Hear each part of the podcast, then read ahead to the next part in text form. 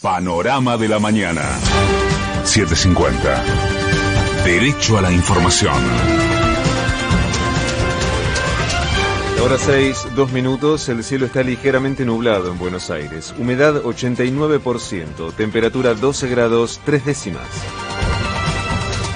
Los alumnos y alumnas de escuelas primarias de la ciudad vuelven hoy a la presencialidad en simultáneo, sin distanciamiento en las aulas. El ministro de Educación, Nicolás Trota, advirtió que no hay fundamentos médicos que avalen esa decisión.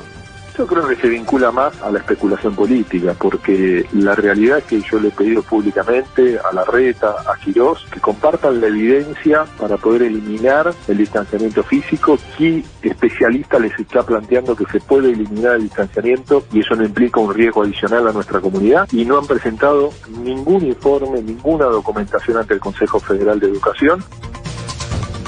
Desde las 15, en el partido de Avellaneda, Alberto y Cristina Fernández compartirán el acto de entrega de la vivienda número 20.000, construida desde el inicio de la pandemia.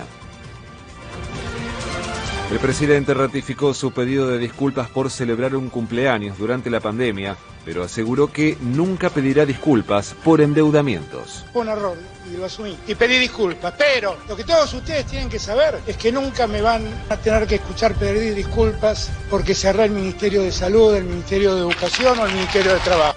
Que nunca me van a tener que escuchar pedir disculpas porque me arrodillé frente al Fondo Monetario Internacional y endeudé a la Argentina y a de argentinos como otros hicieron. Mauricio Macri ahora acusa a Alberto Fernández de no tener autoridad moral y hasta le reprochó que su palabra no tiene valor. Esa foto nos da la sensación de que tocamos fondo, o que más bien tal vez el presidente tocó fondo, en eso de que hablé con sus colegas hace unos meses del valor de la palabra, el valor de la palabra presidencial. Y realmente esa foto terminó de destruir toda autoridad moral para el presidente.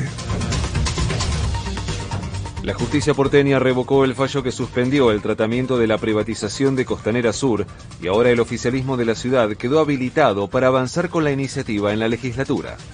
De afuera.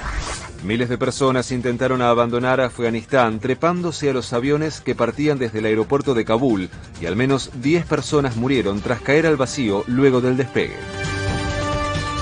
Presidente de Estados Unidos, Joe Biden, defendió su decisión de retirar las tropas y culpó a las fuerzas afganas por el regreso del grupo islámico. ¿Cuántas generaciones más de hijos e hijas de Estados Unidos tendría yo que enviar para luchar la guerra civil afgana cuando las fuerzas afganas no van a luchar? Yo no voy a repetir los errores del pasado, el error de quedarnos indefinidamente sumidos en un conflicto que no es del interés nacional de Estados Unidos.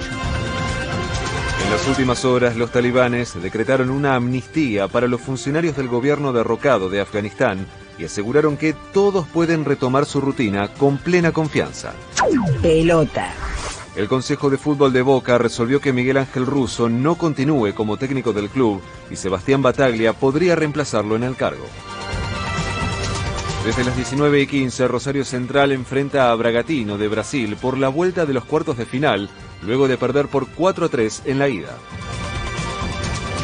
Se espera neblina por la mañana, cielo mayormente nublado por la tarde y parcialmente nublado hacia la noche con una máxima de 22 grados. En este momento el cielo está ligeramente nublado en Buenos Aires. Humedad 89%, temperatura 12 grados 3 décimas. Federico Martín. Panorama de la mañana. 750.